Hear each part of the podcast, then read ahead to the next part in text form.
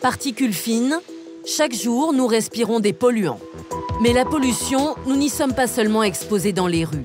Elle a aussi envahi nos maisons. La pollution atmosphérique classée cancérigène par l'Organisation mondiale de la santé. Son agence spécialisée, le Centre international de recherche sur le cancer, a analysé les résultats de milliers d'études réalisées à travers le monde sur des décennies. Parmi les polluants les plus toxiques dans l'air que nous respirons, on trouve les particules ultra fines, le carbone organique et le carbone suie. Tous les scientifiques s'accordent à dire que l'impact, les conséquences sur la santé de tout le monde sont beaucoup plus importantes, plus nocives que la pollution qu'on avait il y a 30 ans. Chères auditrices, chers auditeurs, c'est le moment de se retrouver pour un nouvel épisode d'Hyperchondriac, le podcast de Santé Magazine, 100% gratuit, 100% pour vous. Merci de nous soutenir, merci de nous écouter. Ce mois-ci, il est question de l'air que nous respirons. Et le moins qu'on puisse dire, c'est que le constat n'est pas brillant. Particules fines, pesticides, métaux lourds et autres produits chimiques, quasiment toute la population mondiale est exposée à un niveau de pollution élevé qui dépasse largement les seuils fixés en 2021 par l'Organisation mondiale de la santé. Selon l'OMS, environ 7 millions de décès prématurés sont dus chaque année aux effets de la pollution de l'air. La France ne fait pas mieux que les autres puisqu'elle dénombre près de 40 000 décès annuels liés à cette exposition.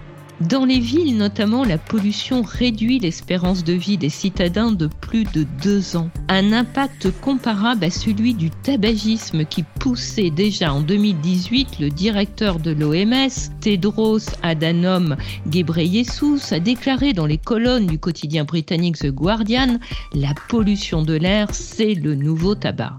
Le simple fait de respirer est donc devenu toxique. Les Français en sont conscients. Selon la dernière enquête du ministère de la Transition écologique rendue publique en décembre 2022, plus de 2 Français sur 3 considèrent que les pesticides et la pollution atmosphérique représentent un risque environnemental élevé ou très élevé. Alors, la pollution de l'air est-elle devenue le nouvel ennemi public numéro un de notre santé? Où sommes-nous le plus exposés? Que risque-t-on vraiment? Et surtout, que peut-on faire face à ces chiffres qui sont déprimants? Je suis Aline Perraudin, directrice de la rédaction de Santé Magazine. Et pour répondre à toutes ces questions, je reçois le professeur Robert Barouki, directeur d'une unité de recherche INSERM à l'université Paris-Cité et chef de service à l'hôpital Necker Enfants Malades à Paris.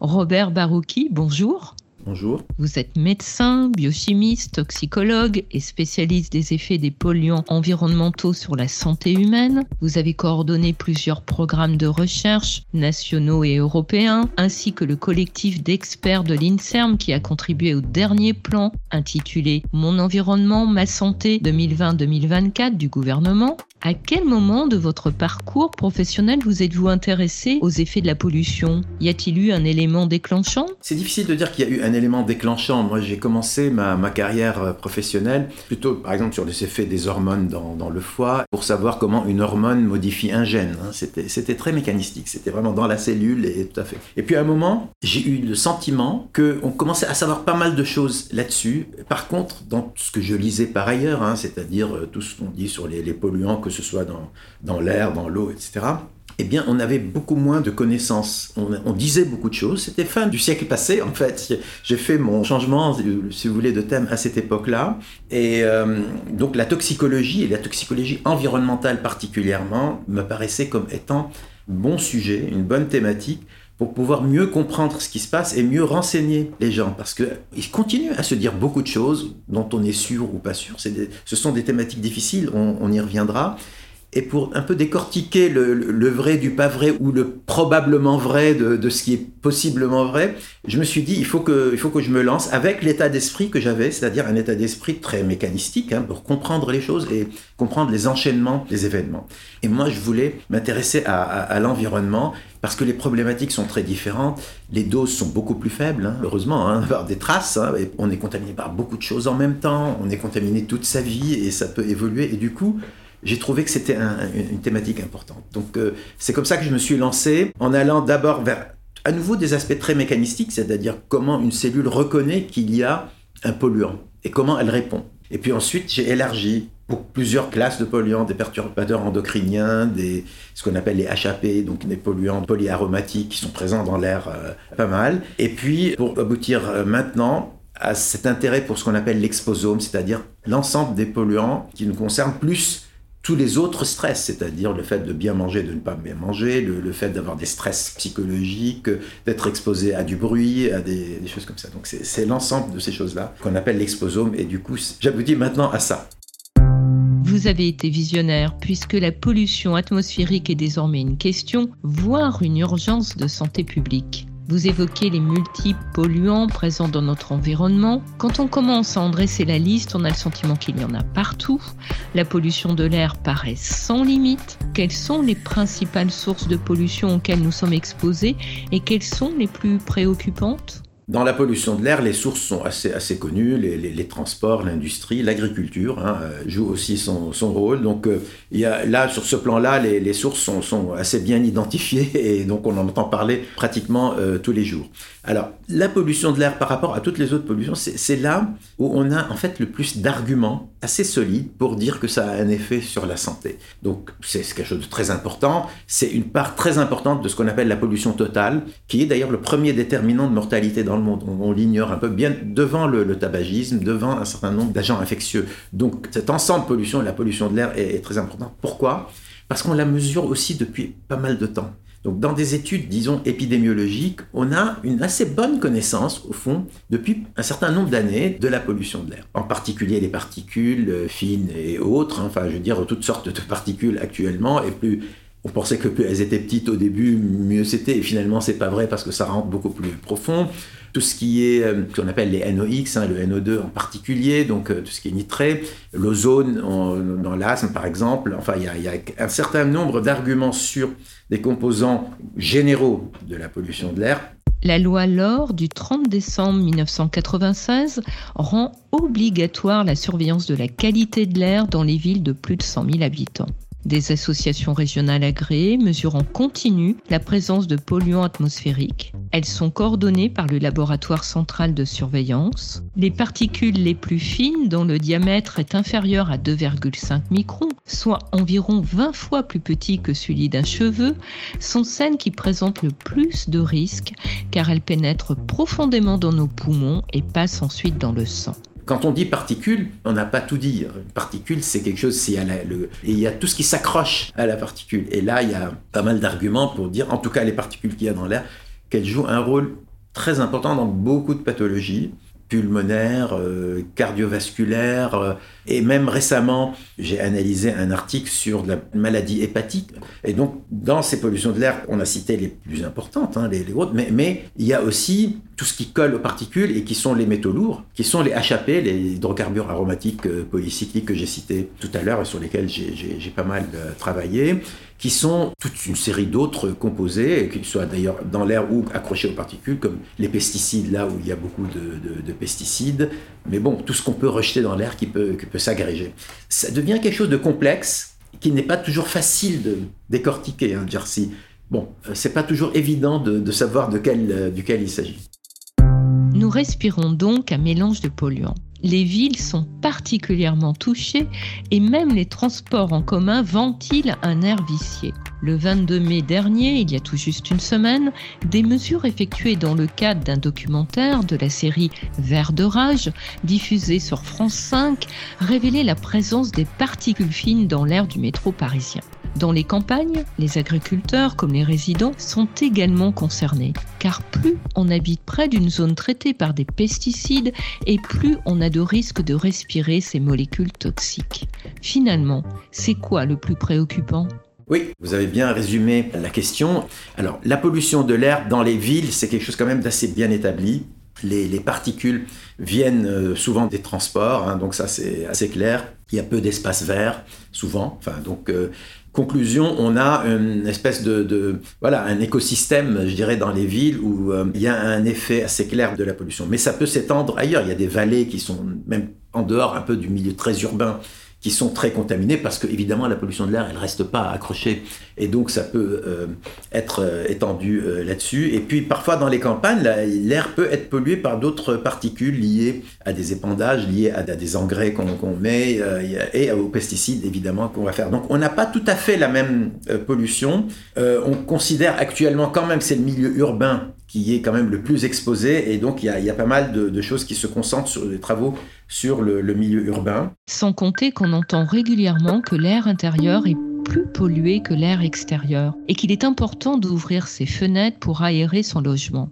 Est-ce vraiment le cas? Ce message n'est-il pas un peu simpliste? Non, je pense qu'il y, a un véritable souci dans l'air intérieur. Et en gros, si on envoie ce message-là, c'est pour ne pas concentrer les polluants. Parce que, vous savez, il y a eu des études très simples sur les particules. Bien sûr, si vous fumez, vous allez avoir une, toute une nuée de particules, parce qu'on a des capteurs, hein, des détecteurs qui vous détectent ça très très bien. Mais allez, allez cuisiner un steak dans votre cuisine, passez un peu le balai ou, voilà, et vous verrez que vous allez dégager. Ben, alors, c'est pas les mêmes particules, mais quand même, il y a des particules euh, dans un milieu intérieur. Le problème du milieu intérieur, c'est qu'il y a beaucoup de choses qui y contribuent, les cols, par exemple, dans les meubles, la peinture, euh, tout ça, et puis, et puis bien d'autres choses, si on met des bougies ou je ne sais pas quoi.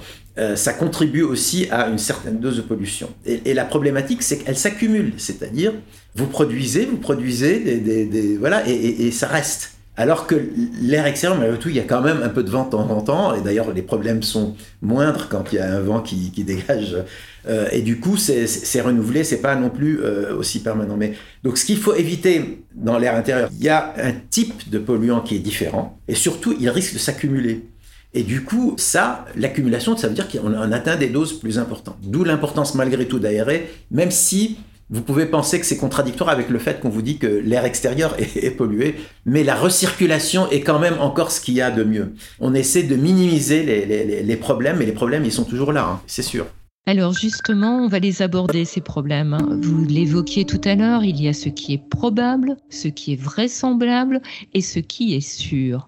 Alors, quels sont les effets avérés de la pollution de l'air sur la santé humaine? Les effets avérés sont multiples les poumons en premier, enfin tout ce qui est le système respiratoire. Hein. donc euh, il y a des effets allergiques de type asthme. Il y a des, effets, ce qu'on appelle la BPCO, la bronchopneumopathie chronique obstructive, donc qui est quand même une pathologie. Bon, alors évidemment c'est le tabac beaucoup, mais quand même la pollution de l'air euh, y contribue. Et puis maintenant, euh, on sait que le cancer du poumon est aussi sensible alors que pendant très longtemps, c'était masqué par le tabagisme. Le tabagisme a un tel effet sur le cancer du poumon qu'il masquait le fait que...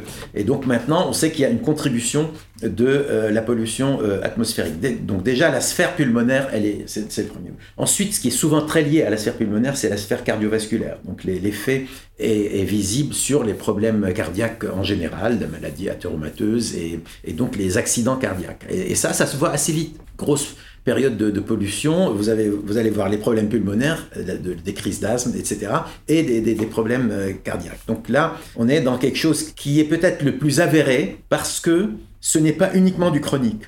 Et oui, 30% de la population est atteinte d'une allergie respiratoire à cause de la pollution de l'air. C'est beaucoup. Si certains effets toxiques apparaissent rapidement après un épisode de pollution et sont donc facilement corrélés à la contamination de l'air, d'autres sont causés par une exposition chronique au long cours et ne se voient que longtemps après. Ils sont donc plus difficiles à démontrer. Le plus difficile à établir, c'est les effets chroniques, c'est-à-dire qu'ils n'apparaissent que après 20 ans ou 30 ans d'exposition. Et puis ensuite, on a toute une série d'autres effets qui sont. Bah, j'ai vu récemment, par exemple, qu'on associe à la pollution de l'air le développement, une augmentation du risque de maladie d'Alzheimer. Donc ça, c'était pas quelque chose qu'on aurait dit il y a 10 ans. Je vous ai parlé du foie, hein, de, la maladie hépatique, de la stéatose hépatique. Là, la, corrélation est assez violente. Hein. En Chine, il y a eu un, travail sur des centaines de milliers de personnes et on voit cet effet-là. Alors parfois, l'augmentation, elle est faible, mais comme la, pollution est présente partout, ça fait tout de suite beaucoup de monde. Hein. Si vous augmentez de 20% le risque de faire une maladie hépatique, euh, ça, fait beaucoup de monde, in fine. Hein, c'est pas rien du tout, ça. Hein. Donc, euh, et puis ensuite, on a des effets sur le système reproducteur, l'accouchement, la, les accouchements prématurés. Donc, euh, aussi quelque chose qui n'était pas tout à fait, disons, qu'on ne connaissait pas il y a quelques années. Euh, le développement neuropsychomoteur de l'enfant, hein, donc euh, là aussi c'est une cible. Donc voilà quelques-unes des, grandes, des grandes cibles, si vous voulez. bon, les, évidences sont assez fortes pour ce qui est la, la pollution de l'air, ça c'est clair problèmes respiratoires, infarctus, AVC, maladie d'Alzheimer, maladie du foie gras, perturbations endocriniennes responsables de problèmes de fertilité et de reproduction, troubles du développement de l'enfant exposé in utero ou dans ses premières années. Pour toutes ces maladies, c'est donc l'exposition chronique à la pollution de l'air, plus que les pics de pollution, qui est en cause et conduit aux impacts les plus importants sur la santé. En préparant ce podcast, j'ai d'ailleurs été surprise de constater que depuis 2013, soit depuis déjà 10 ans, la pollution de l'air extérieur est classée cancérigène par le Centre international de recherche sur le cancer de l'OMS. Cette pollution atmosphérique augmente le risque de cancer du poumon, mais peut-être aussi celui du sein. L'exposition chronique est importante, hein, il n'y a pas de doute. La grande différence, c'est que le poids des évidences historiquement a été plus fort pour ce qui est aigu. Donc les deux comptent. Souvent pour des événements aigus, la, l'épique joue un rôle, mais pour des événements chroniques qui sont peut-être la masse des, effets sanitaires, c'est l'exposition euh, à long terme qui va être déterminante. Donc effectivement, ça compte beaucoup. En 2021, des chercheurs thaïlandais concluaient, après avoir analysé toutes les études scientifiques sur le sujet, que la pollution de l'air, en particulier la présence de particules les plus fines et d'oxyde d'azote, favorise également le surpoids et l'obésité infantile. Certes, le surrisque est faible, de l'ordre de 7%, mais comme vous l'avez souligné tout à l'heure, in fine, cela concerne beaucoup d'enfants. Oui, alors il y a plein de facteurs obésogènes et la pollution de l'air est un des facteurs euh, obésogènes qui est euh, connu, donc maladie métabolique. J'ai associé ça au foie, mais en fait, vous avez raison, on considère maintenant la, pollution de l'air comme un des facteurs obésogènes, c'est-à-dire si on y a été exposé surtout pendant la période de développement, donc in utero ou à petite enfance, il y a une augmentation du risque d'avoir de l'obésité plus tard. Et ça, l'obésité, c'est une condition qui est vraiment problématique déjà actuellement, mais euh, quand on voit l'obésité des, enfants ou dans certains pays une obésité vraiment massive de la population, c'est une bombe euh, épidémiologique euh, qui va nous retomber dessus, parce que l'obésité va avoir des effets aussi sur le long terme.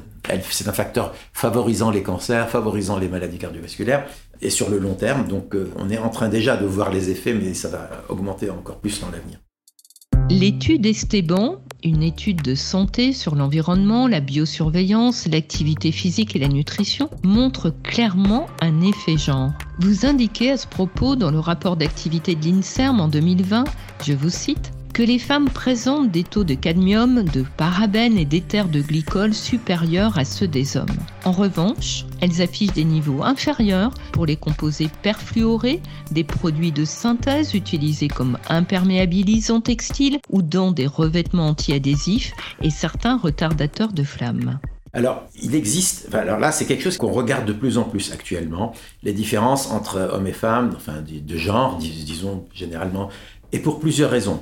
D'abord, les, expositions sont différentes. Le type de travail est, différent. Par exemple, les, femmes sont chez les caissières, ce sont souvent des femmes et on, sait qu'elles touchent des, les, papiers, les, tickets de caisse qui, qui, avaient de bisphénol A pendant le temps. Bon, ça, c'est un exemple assez, assez frappant, mais parfois le ménage est plus fait par les femmes, donc exposition à tout ce qui est produit de ménage et tout ce qu'on respire aussi avec ça. Euh, des travaux euh, en extérieur sur la chaussée, c'est plutôt masculin. Et donc là, vous avez donc des différences hommes-femmes en termes d'exposition, elles existent. Ensuite, il y a quelques différences dans la manière d'absorber et de métaboliser les, polluants. Donc là, il y a quelques différences qu'on peut voir, qui ne sont pas toutes dans le même sens. Hein. C'est-à-dire, euh, c'est pas nécessairement toujours les femmes qui en récupèrent plus, mais il y a des différences. Il faut en, avoir, en avoir conscience. Et puis le troisième niveau, c'est la réaction physiologique et pathologique de la femme par rapport euh, à l'homme. Bon, euh, une femme, c'est pas les mêmes hormones, par exemple, donc le système endocrinien va être perturbé de, manière différente, et donc on peut avoir, évidemment, il y a des pathologies qui sont plus féminines que masculines. Il y a différentes raisons à ça, bien sûr, hein, le cancer de la prostate, c'est par définition masculin, le cancer du sein existe chez l'homme, mais il est quand même beaucoup plus euh, fréquent chez la femme. Bon, ça, c'est des choses assez évidentes, mais il y a certaines maladies auto-immunes qui sont plus fréquentes, par exemple, chez, chez la femme Donc il y a des différences. Parfois on les comprend, parfois on les comprend pas. Mais il faut à chaque fois réfléchir à l'exposition qui peut être différente selon le métier ou selon les choses qu'on fait à la maison, à la manière d'absorber et de métaboliser, et puis ensuite au fait que voilà la physiologie n'est pas n'est pas la même. C'est quelque chose qu'on essaie de mieux caractériser actuellement. C'est pas très très bien c'est pas très très bien connu. Il y a encore des zones d'ombre. Euh, dans les études épidémiologiques, on sait en général, ça n'y a pas de doute, mais bon, euh, il y a quand même quelques zones d'ombre, mais c'est un sujet important. Et quelles maladies sont plus spécifiquement observées chez l'homme, chez la femme? Alors là, c'est plus difficile de vous répondre pour la pollution atmosphérique, parce que côté exposition, c'est... Bon, à part, je dirais, les, travailleurs sur les chaussées en extérieur, ça, où il y a vraiment une exposition très très forte à ce qui sort là, donc les maladies pulmonaires sont quand même beaucoup plus fréquentes chez l'homme. Euh, dans ce cadre-là, et est-ce que c'est uniquement à cause des expositions ou à cause d'autres choses? Ça, je je m'aventurerai pas dans, une euh, réponse euh, à ce, stade-là. On n'est pas tous égaux, il y a des populations, des tranches d'âge plus à risque que d'autres. Disons, pendant le développement, euh, le fœtus est particulièrement fragile et sensible. Euh, le jeune enfant aussi. Il y a la période prépubertaire qui est aussi une période aussi importante parce qu'il y a beaucoup de changements hormonaux, donc c'est par là aussi que des polluants peuvent venir perturber ce système. Mais là, on sait maintenant que ce sont des périodes de sensibilité particulière. Il y a toute une théorie, beaucoup d'études épidémiologiques se font en suivant les expositions pendant la grossesse. Donc là, on est à peu près sûr quand même maintenant de ce phénomène. On commence à avoir des explications plus avancées euh, là-dessus parce que c'est au moment où s'installe tous ces cellules, tous ces organes, hein, donc euh, dans le fœtus, il y a des modifications qu'on appelle des modifications épigénétiques. L'épigénétique désigne les changements sous l'influence de facteurs environnementaux qui ne modifient pas l'ADN qui compose nos gènes, mais affectent leur expression et le devenir de nos cellules. La spécificité du développement neurologique, c'est qu'il se fait pendant la, la vie fétale, mais aussi qu'il continue à se faire après. Donc toute exposition un peu plus dans la petite enfance, toute petite enfance peut aussi avoir des effets sur le développement de l'hyperagitation, des, des, problèmes de QI qui baissent, etc. Donc il y a, toute une série de, conditions qui, euh, qui, peuvent être liées à ça. Donc oui, tout, tout, enfin, bien sûr, cette période-là, elle est, elle est euh, une période de fragilité. Il faut que tu respires, et c'est pas rien de le dire, chanter il y a plus de 20 ans Mickey 3D. Toutes ces données sont très désarmantes. Qu'est-ce qu'on peut faire de tout cela? Peut-on se protéger de la pollution de l'air et comment? C'est effectivement très difficile de se protéger de la pollution de l'air quand vous vivez dans une ville, vous êtes obligé de sortir, euh, on est exposé, hein, ça de toute façon on sera exposé on va pas euh, donc facilement euh, trouver. Donc la, solution c'est de militer pour qu'il y ait le moins de, pollution possible. Et, quand on est un individu, ben, il y a des comportements, bon, on peut essayer de, pousser pour qu'il y ait un agenda politique qui, aille dans ce sens-là, c'est-à-dire réduire l'exposition, on peut avoir une attitude individuelle telle qu'elle contribue à sa, à sa mesure hein, de, de, dans la diminution de la pollution. On voit ça, enfin je veux dire, beaucoup plus de gens en ville prennent le vélo par exemple, ou marchent, euh, bon, et, évitent de prendre sa voiture dans des villes. Donc, euh, mais individuellement, on peut contribuer en prenant moins sa voiture. Ça, c'est le, transport étant le, tout premier niveau, si vous voulez, où on peut agir sur, euh, sur la pollution dans une ville. Euh, et ça, ça dépend de sa propre décision, hein, quelque part. sauf si on est dans un endroit où il n'y a pas d'autre solution, et là, on peut le comprendre. Hein, je suis pas en train de... On peut aussi voilà, acheter des voitures euh, moins polluantes. Hein, c'est à nouveau un problème de moyens, mais, mais quand même, si on a les moyens, on peut contribuer comme ça à amoindrir l'impact sur la, pollution euh, de l'air. Donc je pense que sur ce plan-là, il n'y a, pas d'autres solutions miracles du style je vais prendre des pilules et je vais me sentir beaucoup mieux. Bon, évidemment, les là où il y a des espaces verts, si on va dans ces espaces verts, c'est sans doute beaucoup mieux parce qu'on s'éloigne un peu des axes routiers.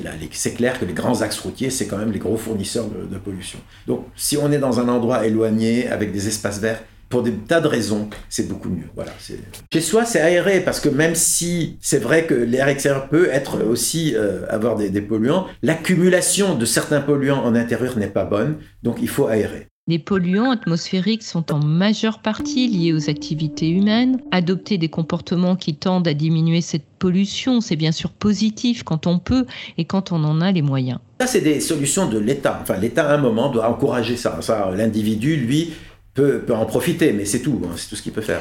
C'est quand même l'ennemi évidemment euh, numéro un. Alors on dit c'est évitable, c'est évitable si on prend les, mesures, ce sont des mesures lourdes et sur le long terme. à l'instar des cigarettiers, qui ont, c'est désormais prouvé, pesé sur les décisions de santé publique par leurs actions de lobbying, les industriels, les producteurs d'énergie fossile, les marchands de pesticides, influencent-ils les décisions politiques concernant l'environnement? Vous écrivez dans votre livre Savez-vous vraiment ce qu'il y a dans votre assiette paru en 2016 chez Solar qu'il ne faut surtout pas se bercer d'illusions. Nous allons, dites-vous, devoir longtemps apprécier la toxicité des contaminants avec un certain niveau de doute. Il n'est pas nécessaire d'avoir beaucoup d'imagination pour penser que ce doute sera exploité pour retarder des décisions. Alors, moi, je suis un scientifique. Je, reste dans mon cadre, si vous voulez, de peut-être d'une recherche un peu académique, mais avec des implications euh, euh, sociétales très importantes. Euh, un scientifique ne doit pas abandonner la, base de ce qu'il dit, c'est-à-dire on ne dit quelque chose que en s'appuyant sur des arguments scientifiques, et parfois ces arguments sont suffisants pour dire je suis sûr de quelque chose ou quasiment sûr. Et, parfois, il, y a des doutes, mais je pense qu'il faut malgré tout qu'on continue à dire quand il y a des doutes, il faut continuer à le dire parce que ça c'est notre base. Ensuite, qu'est-ce que les autres en font? Ça, c'est autre chose, et ça, on peut intervenir là-dessus. Mais moi, je pense d'abord qu'un scientifique doit garder sa, mission de scientifique et expliciter les choses telles qu'il les voit. Donc, si on est quasiment sûr c'est une chose, si on est moyennement sûr c'est autre chose, et si franchement on a très peu d'arguments, il faut le dire aussi, parce que parfois on a très peu d'arguments. Donc cette gradation dans l'évidence, enfin le niveau de preuve, ce qu'on appelle ça, je pense qu'elle est importante pour nous et on, doit la garder. Évidemment, enfin ce que je, voulais dire là, c'est que évidemment elle est un peu exploitée, parce que certains peuvent dire, mais puisqu'on a des doutes, pourquoi aller emmerder toute une profession, par exemple, et prendre des mesures alors que malgré tout on n'est pas euh, si sûr que ça. Mais alors c'est compliqué parce que là, il faut à un moment dire le risque qu'il y a. Le risque est tel que malgré tout, il faut décider en l'absence de certitude absolue. Ça s'appelle le principe de précaution. Ça s'appuie sur les arguments scientifiques quand ils ne sont pas déterminants à 100%, quand ils sont encore avec euh, une certaine dose d'incertitude. De, Donc, et moi, je suis favorable au principe de précaution. C'est un bon principe parce qu'il s'appuie sur la science. C'est pas un principe où on, on, prend une décision comme ça pour je ne sais quelle raison. On dit il y a des arguments. Ils sont peut-être pas suffisants pour être complètement sûrs, mais quand même suffisamment pour que je protège la, population euh, en, prenant telle ou telle euh, décision. Alors les lobbies, bien sûr, bon, quand vous êtes, mettez-vous à la place, là on a ce problème avec les agriculteurs qu'on a envie plutôt de défendre, parce que c'est essentiel pour une nation, l'agriculture. C'est Pour l'avenir de l'humanité, je dirais, c'est essentiel. Et beaucoup ne, vivent pas très bien. Enfin, je veux dire, on n'a pas, il y a quelques grandes propriétés, mais la plupart sont, sont des petites propriétés, ils ont du mal, et donc ils se disent, on nous en rajoute, on nous en rajoute. Maintenant, d'un autre côté, on a les pesticides qui posent un problème de santé. Ça c'est un vrai problème, c'est pas l'imagination. Et dans beaucoup de cas sur les pesticides, on est sûr. Je veux dire, pesticides et Parkinson, là, il y a, le degré de certitude est très fort. Cancer de la prostate, le degré de certitude est très fort. Donc, et ça touche principalement les agriculteurs eux-mêmes, Donc là, je pense qu'on est en droit de demander qu'il y ait des mesures sur les pesticides, mais qu'en même temps, ce soit accompagné de mesures pour aider les agriculteurs à passer à un autre système qui peut leur permettre d'éviter eux-mêmes d'être exposés et d'exposer la, population. Donc là, on peut être gagnants tous ensemble, à condition effectivement de protéger un peu aussi les éleveurs sur le plan de leur rémunération, parce que c'est quand même des métiers essentiels. Depuis le sommet de Rio en 92, les conférences des Nations Unies sur les changements climatiques, plus connues sous le nom de COP, se succèdent. La prochaine, la COP28, se tiendra du 30 novembre au 12 décembre à Dubaï. Pourtant, l'air que nous respirons est toujours dégradé au point de nous rendre malades. La pollution de l'air est-elle perçue à son juste danger? Alors, pendant très longtemps, je ne pense pas que ça l'ait été, honnêtement, parce que je pense qu'il y avait une espèce d'ignorance finalement, mais même de mon domaine, santé-environnement. Euh, c'était pas considéré comme une grande euh, voilà thématique scientifique si vous c'était euh, voilà c'était pas euh, voilà pas suivi. Et puis les, les, politiques pendant très longtemps je pense n'avaient pas compris. Moi j'ai le sentiment quand même que il y a une conscience chez, chez beaucoup de politiques en tout cas de ces problèmes là je pense que l'Europe a fait des pas de géant enfin je veux dire quand on voit le Green Deal même alors c'est peut-être des grands objectifs mais le Green Deal, le, pacte vert, hein, ce qu'on appelle avec tout ce qu'il y a dedans, c'est pas mal. Hein, si on arrive à, appliquer tout ça, moi je trouve que ça, ça avance pas mal. Ça avance un peu lentement, y compris en Europe. Hein. Moi je me rappelle la, définition d'un perturbateur endocrinien en Europe, ça a mis 10 ans, alors qu'il y en avait une évidente pour tout le monde par l'OMS. Je veux dire, c'était euh, donc là, parfois c'est très lent et il faut un tout petit peu venir avec ses arguments et pousser. Et évidemment, euh, il y a certains lobbies. Alors, ce sont peut-être des lobbies économiques et parfois des même à l'intérieur du milieu scientifique, l'unanimité n'est pas toujours euh, parfaite. Hein, et alors, il s'avère, certains disent que ce sont souvent les scientifiques qui sont liés au privé ou à l'industrie qui prêchent un certain nombre de choses. Je ne suis pas toujours sûr de, ça. Peut-être qu'ils le prêchent parce qu'ils sont liés au privé, mais peut-être parce qu'ils le prêchent parce que ce sont des gens qui sont habitués à une espèce de rigueur scientifique euh, qui euh, demande que les choses soient prouvées complètement pour qu'elles soient vraies et qu'avant, on ne considère pas.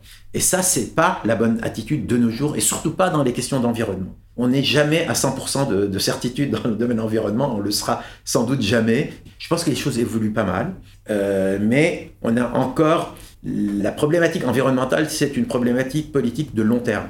Bon, et là, j'ai un peu l'impression que ça, avance, et surtout en Europe. Cela demande des changements de comportement. On consomme tous, on se déplace tous, on est tous concernés. C'est quoi la bonne réponse? Je pense que ce qu'il faut se dire, c'est qu'on est quand même dans une problématique qui est une problématique euh, cruciale pour l'humanité. Là, on, est dans quelque chose qui est essentiel pour la survie à terme de, l'humanité. Que ce soit si on réchauffe la planète de plusieurs degrés, ce qui est actuellement encore possible, malheureusement. Plus on continue à mettre dans l'atmosphère tout ce qu'on est en train de mettre, qui ne disparaît pas si vite que ça, plus les océans pleins de plastique et je ne sais plus trop quoi, un moment, la survie de l'humanité va être en jeu. Enfin, je veux dire, peut-être pas demain, mais, mais quand même, à la fin du siècle, il va y avoir un problème. Donc là, on est dans une situation où on peut dire aux gens, écoutez, on n'est pas dans un petit problème, on est dans un énorme problème, il faut que tout le monde euh, fasse... Nous, notre rôle, c'est d'apporter les arguments les plus objectifs possibles pour que tout le monde puisse prendre ses décisions euh, en bonne conscience, mais ça veut dire que si on prend des décisions en faveur d'une meilleure écologie, d'une euh, moindre pollution, et ce qu'on a, qu'on a dit, ça veut dire qu'il faut l'accompagner, il faut toujours l'accompagner. Ça, ça s'appelle gouverner. Hein. Ça, je pense que ça s'appelle gouverner, c'est-à-dire aller dans le sens du long terme, tout en protégeant les gens sur le, court terme s'il y a des, décisions qui peuvent les... Et, là, il y a, je, rajoute quelque chose, c'est que que ce soit à l'intérieur d'un pays ou entre pays, ben, il y a ceux qui ont les moyens de faire un effort et il y a ceux qui en ont moins les moyens. Et au niveau international comme au niveau euh, national ou local. C'est, il y, a, aussi cette problématique-là, elle est réelle et elle est sociétale. Elle est culturelle, elle est philosophique.